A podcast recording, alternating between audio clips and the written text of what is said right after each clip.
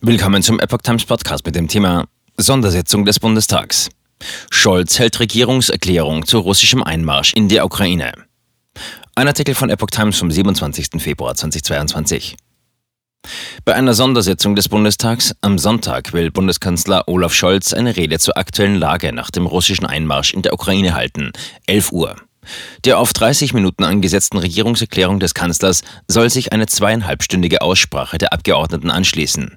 Bundestagspräsidentin Bärbel Baas hatte die Sondersitzung auf Bitten von Scholz angesetzt. Der russische Angriff auf die Ukraine ist von Vertretern aller Bundestagsfraktionen verurteilt worden.